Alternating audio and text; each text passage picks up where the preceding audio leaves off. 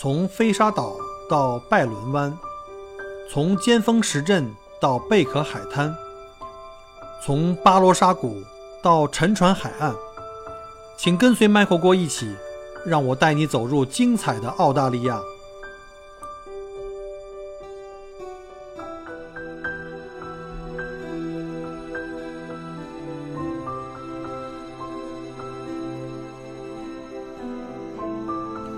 各位亲爱的听友，大家好，呃，欢迎再次收听麦克过聊澳洲。今天呢是二零一九年的一月三日啊，现在还不太习惯啊，说二零一九年，因为才刚刚开始三天。嗯，想利用这个机会呢，来感谢一下大家过去一年对 Michael 的支持啊，感谢你们的这个支持跟订阅，并且呢有很多朋友呢帮我去分享啊，非常感谢。呃。今天注意了一下哈，今天好像看了一下我的这个节目的订阅和点击量都非常非常的进步都非常快，呃，没想到都已经超过十八万了。我我本来以为可能旅游类的节目呢，可能人家感兴趣澳洲旅行的话才会过来听，估计没有像那些大 V 们分分钟就可以弄到几十万、几百万甚至上千万啊，从来没想过。这个就是最开始就是个乐趣嘛，想分享一下。呃，现在呢得到大家这么多的认可，非常的感谢啊！感谢，除了感谢之外，就呃基本上就无语了。嗯，在这个新年开始的这个时候呢，我也有很多想法。首先呢，回顾了一下2018年，我给自己呢在纸上也慢慢的从2018年一月开始，看着我的工作跟生活的日志呢，一篇一篇往后翻，看2018年我总共都做了哪些事情哈，看有哪些收获。二零一八年的春节期间啊，那时候我记得我还是在呃吉维斯湾啊，正好那是在带一个深度游的团，在那天我开始了正式登陆喜马拉雅啊。虽然我是喜马拉雅非常资深的这个铁杆的听听友哈，曾经我也是听友，后来呢，因为受到这个各位大 V 们的这个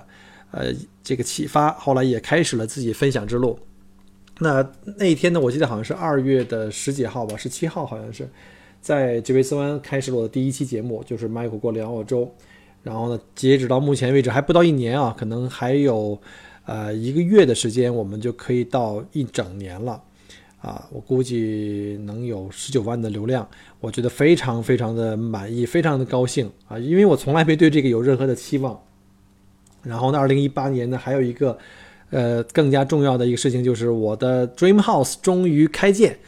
啊，其实呢，本来按照这个进度，应该是在圣诞节就应该可以入住的，入住自己的新房子。二零一九年已经在自己的新房子里录音了，结果因为各种原因，大家知道澳洲这边的，呃，有些政府啊或者这种企事单位的工作效率非常低，啊，因为这个煤气公司啊，因为要重新铺设管路啊，他们那个排的那个时间就比较久，拖了我大概一个半月时间。所以呢，我的 builder 也很头疼，就是我的建筑商，他们希望在圣诞节以前就跟我做完交钥匙工程，就可以把尾款全部都收走。结果呢，他们也很无奈，那就等吧，反正还好，我们还有地方住。呃，应该顺利的话，可以在今年春节啊，可以入住自己的 dream house 啊，在澳洲终于有自己的房子了啊。当然了，就是说我现在住的房子也是自己的哈，只不过就是每一个地方都是根据自己的要求去设计跟施工的。那种成就感是不言而喻的。呃，在二零一八年呢，呃，我们家小俊俊呢也考上了这个墨尔本的，就是维多利亚州的这个叫做 Selective School，就是我们叫政府的精英校，啊，去了那个 Nozzle，我们都很开心。这个对于小俊同学来说呢，也是一个新的起点，啊，希望他能够再接再厉哈，能够实现自己的人生的目标。啊，我对。他的未来呢，并没有特别多的这种想法或者是限制，我觉得他自己的未来在自己手里，啊，希望他继续加油，郭一俊加油。首先呢，我得感谢俊俊哈，他一下帮我省了很多钱，啊，本来是我们要准备去上私校的，啊，结果呢，小俊俊自己很争气，考上了这个 Nozzle 以后呢，我们一年去起码省掉了三万块钱的学费，这样的话呢，如果从七年级开始算的话，六年就大概加上一些杂七杂八的费用，大概二十万澳币。啊，那这个二十万澳币可以能干很多事情哦，可以买两台豪车了啊！当然，小郭不是那种人啊，我对那个玩意儿不太感兴趣。啊，我们可以用这个钱去旅行哦。啊，说到旅行的话呢，二零一八年呢，我是安排的非常非常丰满，我觉得非常非常好。因为我自己呢，就给自己的定义就是，我不光是以旅行为生，我还希望呢，这是我的一个不光是事业哈，还是我的一个爱好和我的一个人生的目标。所以呢，二零一八年的整个一年，我除了呃在做这个旅行的地接之外呢，就接待我的很多客人在维州啊，包括去新州啊，包括其他地方去旅行之外呢，我还给自己安排了很多这个出行的计划啊，包括像呢，我们三月份呢去了大堡礁啊，我之前讲过哈，大堡礁是很大的，我们是要一段一段玩。以前我也去过，以前去的是汉密润岛，那这一次呢是去了一个非常非常小众的路线，我们去了这个海龙岛。去潜水，去看海龟，还有去看鲨鱼。另外呢，还有就是全世界最大的沙岛 Fraser Island 啊，就是那个非常非常漂亮，整整个全都是由这个珊瑚岛，呃，整个是由这个沙子来建成的一个一个岛，一个天然岛，非常非常漂亮，是四驱爱好者的天堂。那除了此之外呢，我们在冬天，在六月份的时候，我们又全家去了这个澳大利亚最中部的那个著名的红石头，叫乌鲁鲁。还有它旁边的那个卡塔丘塔国家公园，这个就是一段非常非常有这种史诗般的啊朝圣式的这种旅行，我们终于实现了，非常开心。另外呢，同年的九月份呢，我们又去了日本啊，在日本呢完成了一次扫盲之旅，就是从东京、大阪啊，东京、京都、大阪、奈良，然后再回到东京，一路上就是吃喝玩乐，主要是以吃为主啊，因为没办法吃货。所以玩的特别特别开心，所以这一整个二零一八年一年的话，不论在工作、生活，还在旅行的这个收获上，都是非常非常巨大的，啊，非常非常开心，啊，再有呢，就是在这个年尾以前呢，在我们的旺季正式开始以前呢，啊，小郭已经全家通过了这个澳大利亚入籍考试，而且全部都通过了，也是因为排队的原因啊，暂时还没有换护照，估计应该这个事情也会发生在二零一九年。所以呢，二零一八年呢，基本上是很满意这个结果，然后呢，可以给二零一八年做一个完美的句号。那展望一下二零一九，其实我个人呢，呃，来澳洲来这个移民呢，其实就是以一个半退休的心态，对自己呢不想有太多的这种呃压力或者一些明确的目标啊，就是随心所欲就好了，开心就好。啊，那在二零一九的话呢，我希望我的节目能够再上一个台阶。呃，首先呢，再次感谢各位的支持哈，现在流量上来了。呃，当然了，我其实不是特别看重这个东西，只不过呢，这个数字反映的是大家对我的认可。呃，并且呢，在二零一八的最后一个星期，我也正式收到了喜马拉雅的邀请，就是希望呢能够呃跟喜马拉雅一起来合作，呃，在这个节目上能有一些呃改变，包括质量、数量。呃，各方面吧。然后呢，我还是先希望在二零一九呢，能够继续坚持我最开始的这个初衷，就是为大家提供呢，始终提供免费的，呃，优质的节目啊。当然了，之前包括朋友也好，或者是喜马拉雅的这个呃这个后台的工作人员也给一些建议，说你的节目其实可以设计成这种收费节目哈，呃，让大家去充会员啊。但是呢，这个跟我的初衷呢又不太一样啊。但是，但是我也跟大家可以先打个招呼哈。就是毕竟呢，做节目是一定要花一定自己的心思的哈。尤其是我很佩服那些做了几百期、上千期节目的，这是每天都要去搜集各种素材，然后就要去录音、要去编辑、要去上传，这个一定要占用自己不少的这个业余时间。呃，我觉得做主播的商业化呢，并不是一件非常可耻的事情，因因为毕竟是通过自己的劳动嘛。但是呢，我还是希望我的听友能够免费听到这些我认为还不错的节目啊。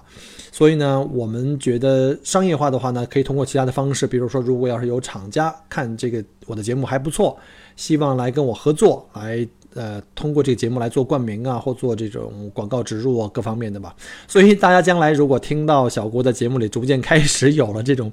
广告植入的各种的这种啊东西的话哈，就请不要觉得太突兀，也请大家能够理解。但是我对听友这边还是坚持一个原则，要。做到免费，并且呢，这种商业上的回馈呢，其实也会是对小郭的一种啊支持跟鼓励或认可，能够让我有更高的这种热情跟动力，能把这个节目做做更好。啊，在此呢，再利用这个机会呢，来跟大家祝福一下二零一九，祝各位听友啊身体健康啊，全家阖家欢乐，然后呢，有机会的话呢，我们在澳大利亚见。好的，那节目就因为时间关系哈，我们就先讲到这里，我们下一期再见。呃，这是开玩笑啊。现在呢，其实才正式开始今天节目。那今天节目的主题呢，就是来分享一下我们上一期讲过的这个，在商业投资移民来到澳大利亚需要躲过的那些坑。那上一期呢，我们主要是讲的一个最主要的一个就是信息不对称造成的一些主要的一些损失。第一个最大的我们需要克服的困难，就是说我们要躲开的坑呢，就是身份被拒。那后面呢，还有几个坑。一个呢，就是关于生意的亏损，以及后面呢劳心劳身的话题。所以今天我们呢就接着来讲。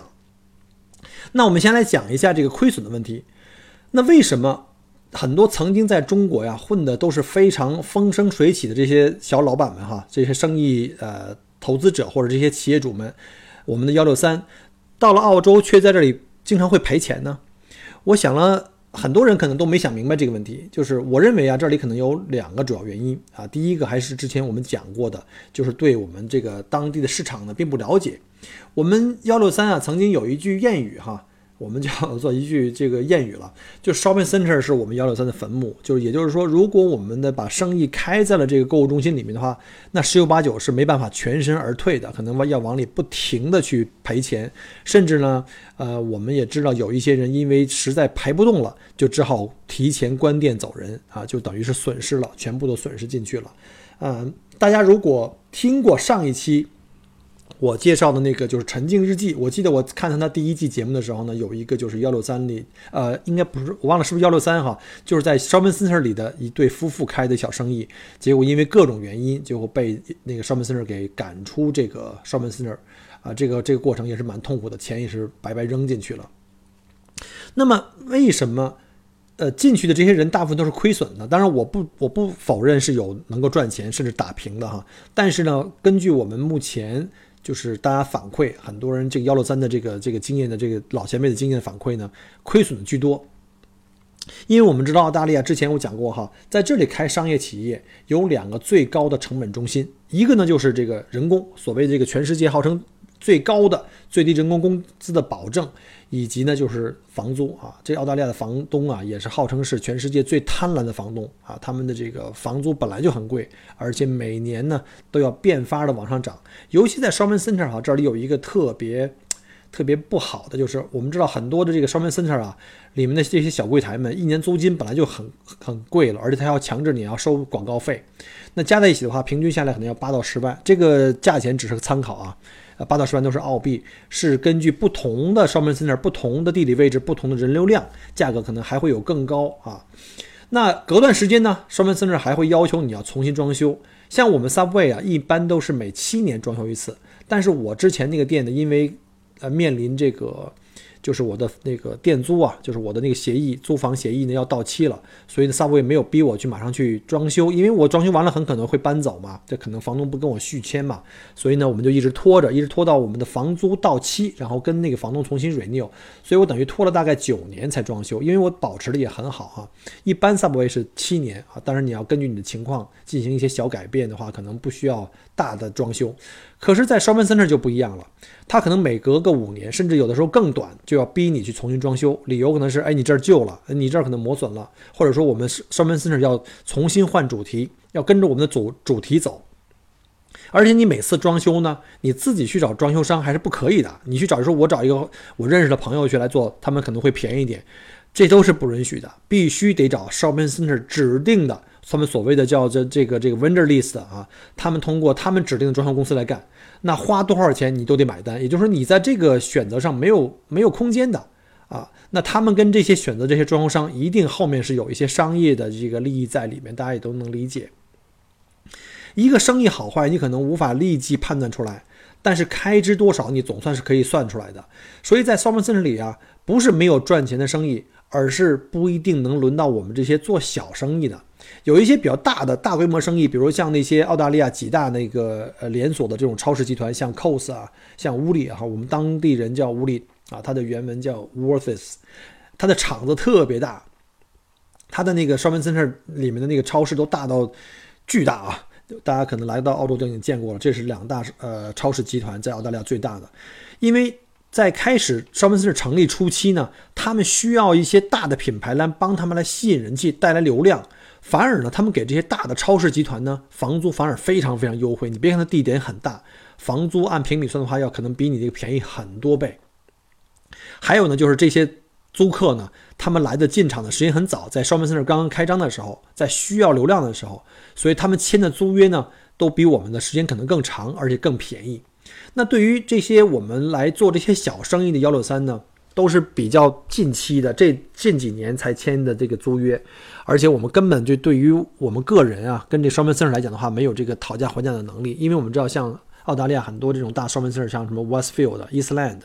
这种大的双门 center 呢，你如果跟 Coles 和乌利这种大的超市的集团的话呢，他们有这个很强的 bargaining power，就是这种讨价还价的能力。对于像我们这种个体的小商铺的话，很难，对吧？我们是个体的，很难，所以呢，经常是被迫于接受各种不平等条约。那你从刚开始就签了，第一房租又贵，然后呢，起租的时间又短，可能是只有七年或者是十年，那你将来翻身的几率就越来越渺茫。我估计在比较偏远地区，就是人流相对比较少的一些地区的 shopping center 可能会亏的少一点，因为它的房租啊各方面呀和苛刻条款可能会稍微的少一点，可能会稍微弱一点。但是我们看到，呃，尤其是一起扎堆在华人区或者是在 city 或者是在这种大型双门市像 Charleston 这种里面店铺呢，亏损是最严重的。呃，不信你们可以看一下啊，在我。过去的这个来澳洲生活这八年，我们就举几个例子哈。一个你看一下，我们在 Glen 或者是 Charleston，呃，哪怕是我们在这个宇宙中心旁边，我们叫 Kingsway 的那条街上的餐馆，每半年就能看到有不少家的这个店铺关门。他们就当然了，就会有新的这个这个这个店主来接呃接盘接盘，重新开新生意。但是你再过半年再去看，原来吃过的饭店的饭就是很多饭店餐馆啊，又关张倒闭了。包括在格兰威利火车站对面的，原来有一家小小郭特别喜欢的一个川菜馆哈，啊叫天府，原来在我节目里讲过，他可能我认为在。墨尔本来说，这个川菜馆里面是做的最好一家了，而且它的价钱并不便宜，可大家非常喜欢呢。经常那时候晚餐都要提前预定或者排队的，可竟然在前段时间也都关门走人了。所以说，大家不要光看这个流量，包不要高光看这个这个流水有多高，它的这个房租啊，啊，包括这人工啊，也是很大的一个出项。再有一个呢，就是很多这个。中国人吧，我们我们自己人就直话呃，就是实话实说，基本上我们有一些劣根性啊，就我们有一些劣劣根性在做作怪，就是我们在接生意的时候啊，特别喜欢搞一个漂漂亮亮的、特别风光，从外面一看特别高大上的一个生意啊，让国内的朋友要来，哎，我们这儿来墨尔本来到我们家或到我的生意的来参观一下哈，觉得倍儿有面子，压根儿就看不上那些什么小破店、破破烂烂的，门脸又小、装修又旧的。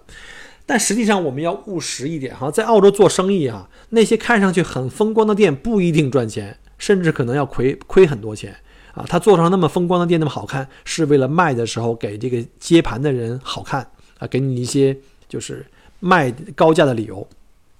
而那些破破烂烂小店，没准是非常盈利的。所以里面的道理，大家各自去去去那个体会一下了。比如像有有的那个酒酒瓶店在郊区或者小超市啊，便利店或者烟店。那就是个小门廊，非常非常小，然后那个呃货仓也不大，可是就非常非常赚钱。像我呃之前节目也讲过哈，有一个呃我们同年同年来到墨尔本来移民的一对北京的夫妇，他们两个在 Inverloch，就是在离墨尔本大概两三个小时的车程啊，在乡下小镇了，开了一个鱼薯店。那个鱼薯店在买来的时候也并不贵啊，因为那个在偏僻的地区买的人并不多，没人愿意去嘛。而那个店呢，又是维州一个特别网红的鱼薯店哇！他们在那儿干的是真的是盆满钵满。要想赚钱，那种地方一定是能赚钱的啊！就不要说你像我们在这边说，我们找一个三年能收回来的，就是回收成本的店就已经非常好了。在那儿的话，一年就可以回收出来。但是有一条，就是说要非常辛苦啊！你们要要亲自亲力亲为自己去做。据说他们每个人每呃，他们夫妻两个人每天都要连续工作十个小时以上。一到关门的时候，根本不再让客人排队哈，只要时间一到，立马关店啊，关灯啊，赶紧跑回家去休息了。当然，钱肯定赚的是很多的。好了，前面说过了，在澳洲做生意的两大成本中心呢，就是房租和人工。如果这两项啊在可以接受范围之内，那是一个值得做的生意啊，就是可控的一个范围。就是你房租一个呢，我起点要比较低；第二个的话，每年的自然增长率呢，一般都是在三到三点五左右。我们如何把它控制的比较低？另外一个就是看我的，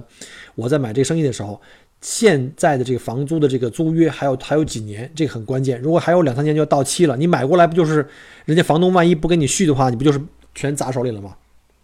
看看能不能跟房东要再重新谈一个，一般都是以七年为单位哈，两个七年甚至三个七年这么个生意，这样的话你你的租约时间长，你将来有可能在做完生意以后呢，还有很长的租约可以去供你转卖。所以呢，一定要让这个房租啊和房和这人工啊要在自己的控制范围之内。在澳洲做小小生意，千万不要做自己没法掌控的生意。像如果你要是开面包房的话呢，这个面包师是要对这个技能要有要求的。你最好作为店主呢，你自己要会学会烤面包。那咖啡店里的咖啡师，那餐厅的主厨，这些都是这些家店的灵魂。如果你做不了这个灵魂的话，那我建议你这种店你最好不要接。啊，我的一个朋友就是来到这个也是幺六三哈，来到了这个澳洲，啊，就他就特别喜欢在双门村那里，觉得这个环境好啊，而且人流又多，你做一个特别漂亮，呃，感觉特别浪漫的一个一个呃咖啡厅，啊，觉得又上档次。结果呢，干了一段时间以后呢，就是因为双重的压力，就是房租啊、人工双重压力，结果强撑着做了也就一年左右吧，实在是往里填不进钱去了，所以呢，就是填不动了已经。所以中途呢就把生意给卖掉，然后又换了一个啊，又换了一个另外的生意，呃，类似的生意。最后呢，经过两三年的时间，把这身份算是给就给做过了。但是呢，这个中间就折腾了一次，肯定是要损失钱了。那你可能会问了，不就是个做咖啡吗？我们中国人就学不会吗？说实话，这中国人肯定能学会。我们这么聪明，可有个问题是，呃，有些话吧，不想在这里讲太透哈。就算你学得很好。啊，就算你说你隔着个帘儿，你不管是你来做咖啡或当地人做咖啡，都做的一样的口味。但是如果你的客人是白人，他们来到这里的话，他们看到你如果做咖啡的这个人，他们认为不是非常纯粹的咖啡国家来的。比如说，你要看到一个印度人做中餐，你会怎么想，对吗？你要是看到一个一个一个美国人帮你做北京烤鸭，你会怎么想？所以他们会有抱有这种成见，所以他们会觉得你做的咖啡。主观上他们会有一个先入为主的概念，说你做的咖啡不并不会正宗，所以你很可能呢需要雇一个当地的咖啡师，啊，所以呢这就是这样的道理。那双门森林里的咖啡厅啊也非常非常多，你们有机会可以去看一下啊，不管是在 Glen 啊，或者是 Box Hill，呃，或者是在那个像什么我们这南半球最大的购物中心 Charleston，你进去以后三步一岗，五步一哨，那咖啡厅简直多到就是你转个弯的功夫能。有三五家咖啡店，所以竞争是非常非常激烈的。那这些顾客呢，自然就会做出选择，因为咖啡店嘛，你的价钱都差不多，那咖啡还能谁比谁好哪儿去呢？他们就一定会按照自己的主观的这个影响，会去选择一个咖啡店去买。那在这种看起来很美，但是你可能无法掌控的生意，而且风险比较大，竞争又很激烈的，那你很很可能就要面临着不停的往里面投钱，被人牵着鼻子走。啊，尤其是刚才讲过哈，在这个 s h o w m a n Center 里面，那我们幺六三做生意呢，坚决要避免经营过程中出现亏损。我讲过哈，就你不赔钱已经是赚钱了。那生意买卖的亏损啊，很难避免啊。这个我们后面再讲哈，因为亏钱分两部分，一个就是你买的时候是不是买贵了啊，买了个这个这个这个赔钱店；另外一个就是后面在你积淀以后的运营当中，是不是还在继续往里赔赔钱？一方面呢，你天天工作一分钱不赚，还要往里去赔钱，你那种滋味非常不好受。在国内这种有便宜就赚的，我们哈跑到这里来当活雷锋啊，你好歹得给个志愿者的证书吧。更要命的是呢，一个经营当中赔钱的生意，无论你当时花了多少钱买，到那时候等你做完身份想就往外卖的时候，你就别说卖了哈，你想白送给别人都有难度。之前我讲过了哈，有一个非常大气的一个 bottle shop 店。在我们的华人圈里，刚开始是卖的，卖的很便宜啊！我知道他买的时候可能得三十几万、四十万，结果卖的时候很便宜啊，据说才十几万。结果从十几万降到几万，最后呢通知大家伙儿就是白送，白送也没人要。最后说那我关店了，请各位呢过来买酒吧。那酒都是据说买一送一，特别便宜的。就是把那当时买买这个酒瓶店的钱全部都白扔了。你算一下，这几十万块钱，还不知道他在运营这几年拿到身份之前的这几年，每年是不是还要往里赔钱？所以呢，这是一个无底洞。那所以像这种生意呢，大部分很多人都没办法，因为你租期还没到约，就是租期还没有到你的这个合同期满的时候，你不能随便关门。你随便关门的话，房东可能会去用法律手段去罚你。那有很多人就没办法，要撑到这租约到期了才能关门。那还有很多人就宣告个人破产呗，就是我买不动了，不是我坚持不下去了，我就不要了。但前提是你要把身份拿到才可以啊，要不这样的话你这个什么都没有了。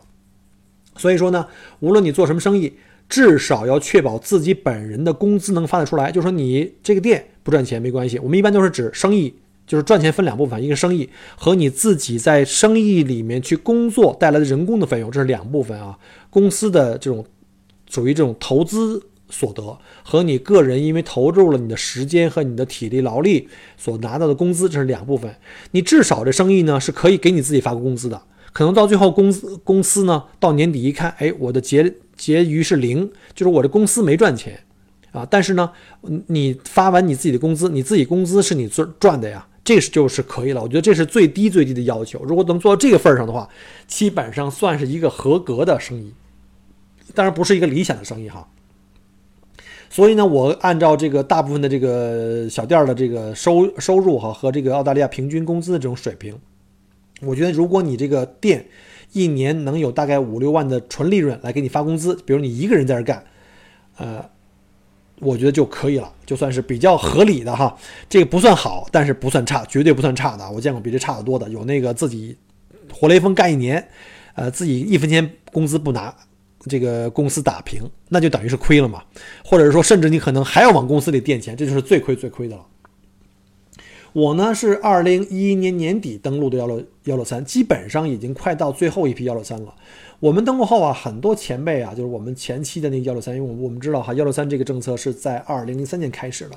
他们的这个很多经验给我们很多很宝贵的这种分享，所以我们最后这批幺六三相比之前那批了还算是顺利，基本上能够做到风险的控制呢要好一些，甚至还可以有一些盈利。所以我当时在选店的时候就考虑到这个不能考虑到将来我这个出这个店出手很难。还要卖给将来的新移民，因为这种政策性的东西变化太大，所以我一定要在市场上买一个真金白银的生意。最后呢，我还又可以同样真金白银的卖给卖回给市场。我说我所谓的市场是指本地市场，并不是针对中国的新移民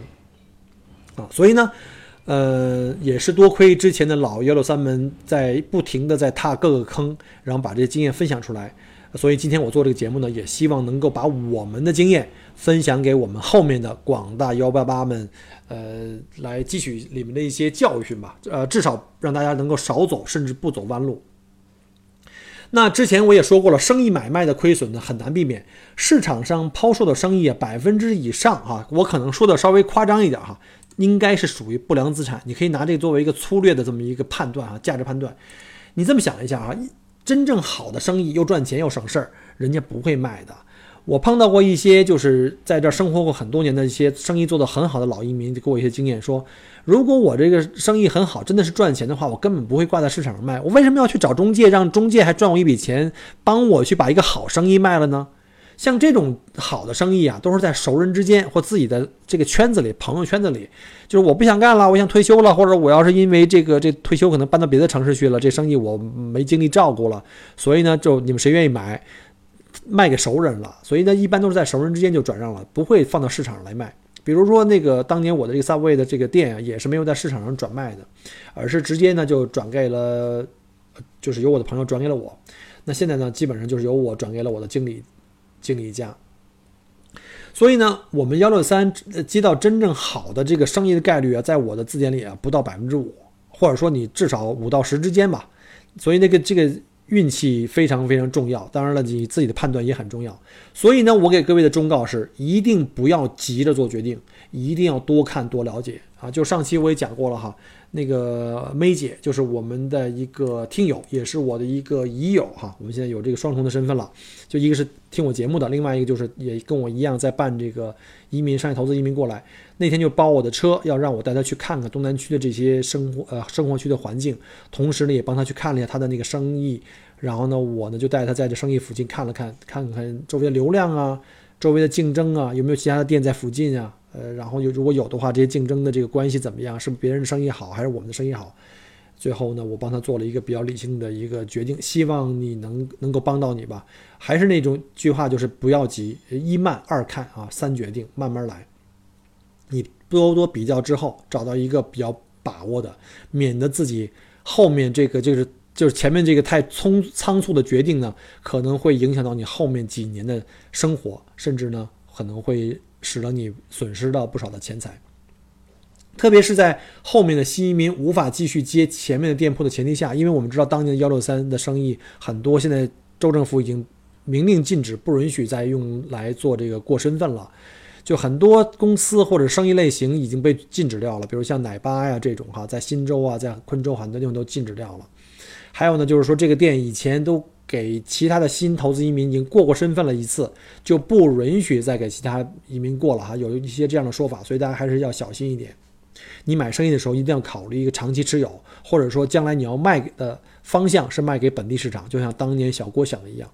你这么设想一下哈，等你三年签证后，你就算获批了，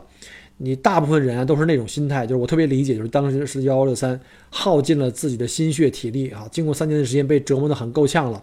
好不容易获签了，很开心，就好像人生重新获得自由，从监狱里被放出来了。大部分人当时所想的就是立刻把店能卖就赶紧卖了，然后回国探亲，好好休息一下，呃，给自己一个犒赏。但是问题是，到那时候如果没有人来买你的店，那你还得咬，不得不咬牙坚坚持下去。你得把这店做完，没人接手你就很麻烦啊。即使那时候你已经拿了身份，这种情况你也也会把你推向绝境，因为你没有自由。啊，所以呢，我们当时看到很多幺六三的店在市场上白送啊，真的是白送，以求解脱。这个为什么白送？你想一下，对吧？他们肯定自己干得很痛苦，或者是在往里赔钱，所以白送。那这种白送，我建议大家也都好好考虑一下啊。所以呢，这种亏损的这个买店之前呀，一定要这个擦亮眼睛，尽量去避免。和我同时来的很多幺六三都经过了很长时间的找店过程，我知道最长的可能得一年半。这个因为签证期总共才四年嘛，所以都很危险啊！甚至呢，有的那个买家特别的辛苦哈，比如看中了一个店，要为了计算这个店的流量，每天呢长时间啊，从一早到一晚，在那个店门口呢蹲守，计算人流量啊，看每个人的消失消消费额呀，然后呢推算这个营业额和利润。但是我们幺六三的这个签证的时间就只有四年，又不可能让你长期这样寻找。我们幺六三转八九二这个项目呢，难就难在如何把握一个度。太着急买生意了不行，太拖沓了也不行，因为时间不够；太莽撞了不行，太谨慎了也不行；钱扔多了不行，不愿花钱更不行；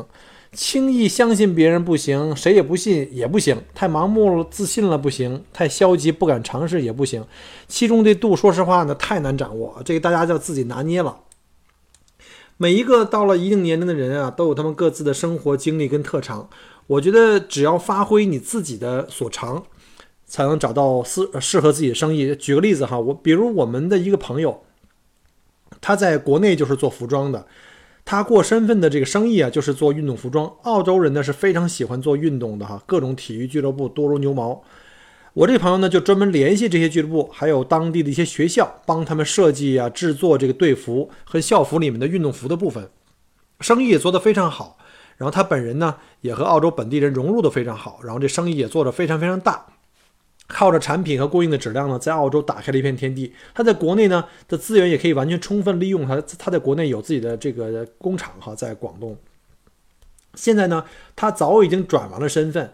但他的运动服的这个生意啊，还在继续做的红红火火哈，没有这个不像我们大多数人这个赶紧要想把生意赶紧卖掉，赶紧获得自由。其实不用，因为他已经请了职业经理人帮他来做，而他作为老板的话，也要亲力亲为，从这个生产啊到销售啊，到整个这个流程管理啊，这是要自己去做的。他也是我们当地的一个成功幺六三的一个典范哈，一个女强人。前段时间我本来还想那个。约他来做一期节目，结果因为赶上赶上年底啊，他那边也很忙，经常出差，呃，到处跑。然后呢，我这边又赶上到了旺季，所以我想等这段时间不忙了呢，约他来做一期节目，来给大家分享一下他的成功的这个经验。呃，现在呢这个中国人对这个健身和长跑啊，也是特别的热潮哈。这个这个这个热情也是这个如火如荼。他的运动服务品牌开也开始，据说在国内开始拓展市场。呃，这是一个非常成功的一个一个案例。呃，顺便也给这个罗总呢做一个广告了。如果大家要是有这方面需要的话，呃，小郭愿意帮你们去牵线搭桥哈。你们可以在这方面做合作。那。我刚才讲过了哈，我在后面呢，或者安排一个近的时间来帮大家做一期访谈，来专门来访问一下这个朋友。那我同时也希望呢，即将在澳洲开创生意的幺八八们呢，也可以能够呃这个找到自己这个特长，然后发挥自己的所长，可以找到可以持续发展的这个生意。因为你来澳洲，你总是要生活的，总是需要钱的。好，那我们讲今天呢，就是讲最后一条。就是关于被累到怀疑人生，就是凡事都要亲力亲为嘛。说实话哈，我们这些幺六三来了以后，都不是那些特别年轻的了哈。像我来的时候是四十岁，我看一下现在幺八八们好像四十岁的也比较多。而且在做店的这几年，几乎没有人是不受一点累就可以轻松的过来的。我认识了很多幺六三啊，尤其是那个就有很多那种就是一个人带着孩子在这里奋奋斗的，我们叫那个这个妈妈们，这种叫移民妈妈们哈。几年下来，这精神和身体都受到了莫大的折磨。在澳洲的小生意的，确说实话，确实非常艰艰苦的。那这些妈妈们原来在国内啊，老公挣钱，可能她在在家里当个全职主妇，非常舒服。来到澳洲以后，完全就变了。在这里虽然没有国内那种错综复杂的人际关系、各种应酬啊，你不用天天出去喝酒啊、熬夜，但是这儿确实需要你真金白银的使出吃奶的劲儿来干活。而且要让你天天自己来关心自己生意，自己来当自己的员工啊，天天去上班，做幺六三的小生意。不要以为自己是老板就能如何如何，他跟在国内当老板完全不一样啊。那个吆五喝六的，在这儿你做小老板啊，还不如一打工的，因为打工的可以休假，下班了以后可以什么都不用管。可是他可以不管你不行，你撑不住也得干，甚至生病了也得干，亏本了你还得干。所以在澳洲呢，接个小生意啊，就好像上了一匹飞奔的烈马啊，上马容易下马难，而且这个过程不是一天两天，要长达几年啊。快的话，你两年的这个运营的周期，再申请一年，至少也得三年。关键是你拿完身份以后，你还得卖呀，再卖个半年一年，这四年就基本就过来了。而且像这些泰的军团也确实是，我也特别理解。老公在国内，他一个人在这拉扯孩子，孩子的读书你得管吧，每天接送上下学。孩子就这房子的打理，什么剪草啊、打扫卫生啊、做饭啊，然后照顾孩子的起居生活呀。那很多这个成熟的靓丽少妇啊，来了这儿熬了几年，还不如一国内的小保姆啊。在这里很多的小生意啊，可能早上三四点钟就起床，比如像什么 news agents 啊，就是那种要送送报纸的那些，还有像蔬菜的杂货店，你要进货呀，你要去布货呀，甚至还有很多餐馆去送货。像小超市啊、面包房、花店、餐厅什么的，像 fish 呃 fish fish and chips，我们知道哈，就是澳大利亚这个著名的这个炸鱼薯条店。那这个炸锅前面有着很高的温度，而且又有各种油烟，对健康有着非常大的损害哈。呃，不知道你们在国内以前这种叫做养尊处优的生活能不能过得惯？我认识非常多的幺六三，在登陆之前压根儿就没有把这种状况预料到。所以呢，来的时候呢，完全就觉得还是挺美好的。呃，为啥国内的移民们大力，就是移民中介们大力推荐这个项目？是因为这种不管是幺六三来讲，还是幺八八来讲的话，这种项目首先呢是一个两步走的项目。第一呢，你申请到幺六三这种临时签证登陆或者幺八八是相对来说比较容易的。那后面你还有个第二步，那第二步就是如何转换成八九二，或者是你们现在的八八八。啊，换成这种永居身份，这个过程呢是另外一件事儿了，而且要重新要找这个中介呢，再重新再谈，他来帮你做这个申请。所以呢，我们在国内的这个这个小伙伴们一定要有这种这种思想准备。第一步申请虽然比较容易，看起来比较容易，容易呢冲昏头脑，这种小的幸福感和这种成就感，会让你忽略到后面可能遇到很大的这个困难，所以一定要这个空杯心态。呃，而且呢，我们当时的这幺六三审批啊，就比较容易。呃，这中介们呢，反正就是帮我们申请完了，他们的中介费就拿到了。那后面的事情的话，基本上他们就不太关心了。但是我建议你们最好在登录以后拿到一八八八之前，尽早跟靠谱的中介提前沟通，因为你的这个后期的这个八八八申请还是要通过中介去帮你去递交，因为语言和经验的问题。而且呢，一个好的中介，一个负责任的顾问，他会帮你根据他们的经验，帮你在生意的选择。上面的一些技术问题会给你一些建议，这样的话，在你在选择生意的时候，我建议跟中介沟通过，这样的话，将来沟呃中介帮你去递交八八八申请的时候呢，就会比较容易哈，不会说你做了一个生意，最后很难很难出签，很难再呃拿到八八八，这时候你再去找中介去给你翻案是很难的。所以呢，就像我刚来的时候呢，我也是出来前呀去参加过很多这国内移民中介公司的这种讲座。啊，还有一种就是我建议各位呢，也也要主动啊，或者大胆来跟移民局去去这个这个多接触，因为我看国内的一个中介公司吧，很多在这种移民讲座的时候都是忽悠为主啊，就是全都是给你讲好的，不讲坏的，都是上来就是看先讲这个澳洲的高福利啊，什么所谓的从摇篮到坟墓啊，就是这保障制度非常好啊，但是几乎没有人提过说你登陆以后会面临的各种问题哈，只有这个 Michael 能在节目里给你们讲一些这个泼冷水的问题。所以当时我们很多幺六三家庭哈，就光看了那个，光听了这讲座，光看了这美好的部分了，然后对这个澳洲生活充满着非常完美的这种憧憬。结果很多呢家庭都是一个妈妈带着孩子就来了，呃，结果来了这以后呢，就是连生活都有一定的难度啊，更别说要开展生意了。所以呢，我就建议各位呢，在来之前一定要把第一步和第二步的这个难度要。通通一起考虑一下，而且在第一步拿到你的这个临时签证以后呢，马上在考虑生意的同时，要跟你的这个靠谱的中介哈，不一定是原来你那个中介了，要找一个靠谱的中介，了解一下我开这种生意拿到八八八的这种机会有多大，我将付出多大的努力，有哪些陷阱，他们的经验比小郭可能更多，因为他们每天接触各种各样的 case 啊。所以我建议各位呢，还是要找一个靠谱中介来聊一下。所以说呢，就是出来之前最好要做好一个最坏的思想打算，要把这个体力和精力上的这个劳累啊，呃，把自己这个这个门槛儿，把这心里这个这个这个底线呢画的尽可能低。如果有可能的话呀，我建议还是全家过来。啊，当然了，我也理解有一部分家庭的情况，可能是老公在国内的公司走不开，或者是这个生意赚钱，希望还是能够从国内输血过来养着澳洲啊。这个是短期是可以的，但是长期我觉得还是不行，因为在这边生活遇到各种各样的小的、大的各种困难的话呢，两个人在一起面对呢，和或者是分担呢，或者是商量呢，会相对轻松一些。而且我从周围的这个朋友的状况来看啊，真的还是一家人一块儿来的，感觉那种幸福感啊会更好一些。啊，这是说实话，这本身的小郭也是这么过来的，所以呢，我非常非常建议呢，如果条件允许或者可能，尽量呢还是一家人一块儿来啊，不要分开。两地分居的这个质量呢，生活质量非常不好，而且有一些非常不好的案例哈，我就不再说了。可能在这个移民的路上，为了追求幸福，把这个幸福给扔掉了，或者说给丢掉了，两个人最后可能连家庭都没有了。啊，另外就是还有一个补充，就是另外一定不要忽视对英语水平的提高。语言过关的话呢，可以帮助你解决解决不少的问题。这个小郭也是有切身的体会。就像我周围的很多邻居，他的英语不好，包括买房子、买店，包括去，甚至他我那一个邻居，他孩子上学这几年的家长会啊，原来上小学是我天天接送，我都要去的替他开的。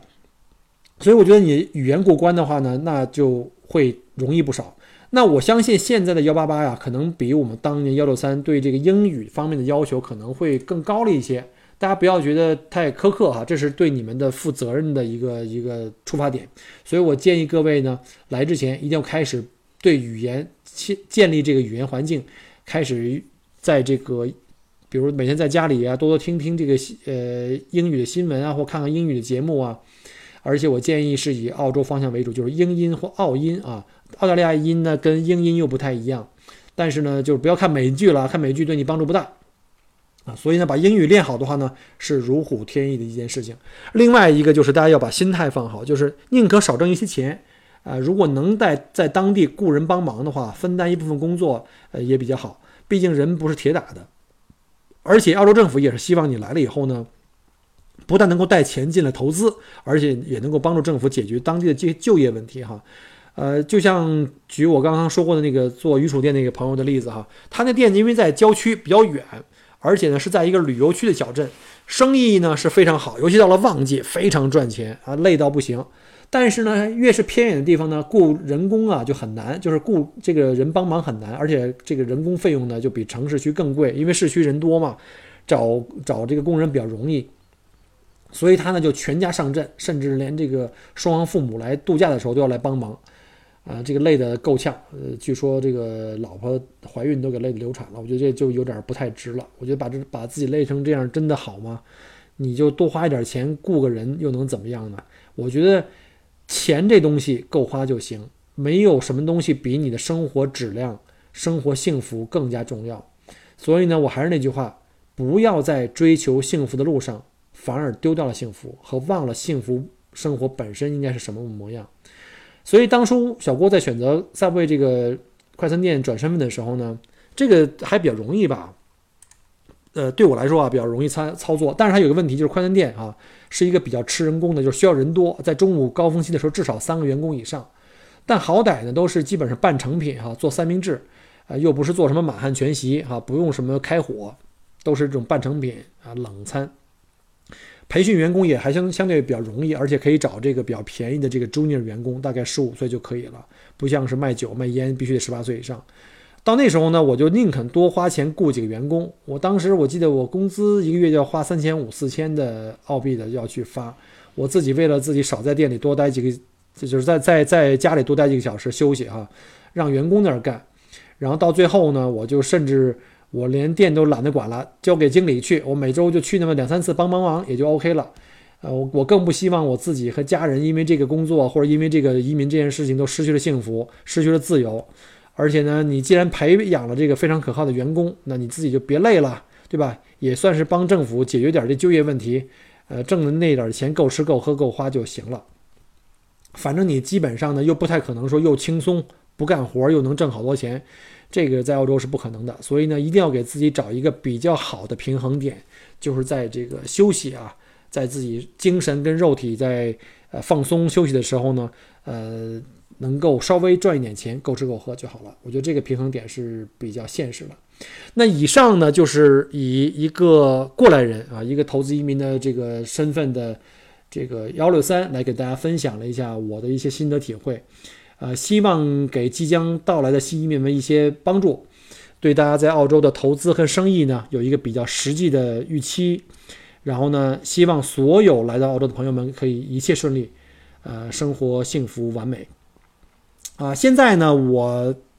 就是有三个听友群啊，因为之前有很多听友就要求说要，因为加我微信嘛，要跟我聊，但是我又没有精力管，所以现在有三个听友群，大家可以在群里面互相来交流。一个就是开放话题的一个，就是通用的，就就是所有听友哈，不一定是跟移民有关的。另外呢，还有一个就是投资移民群，就主要是什么幺八八啊、幺三二这种。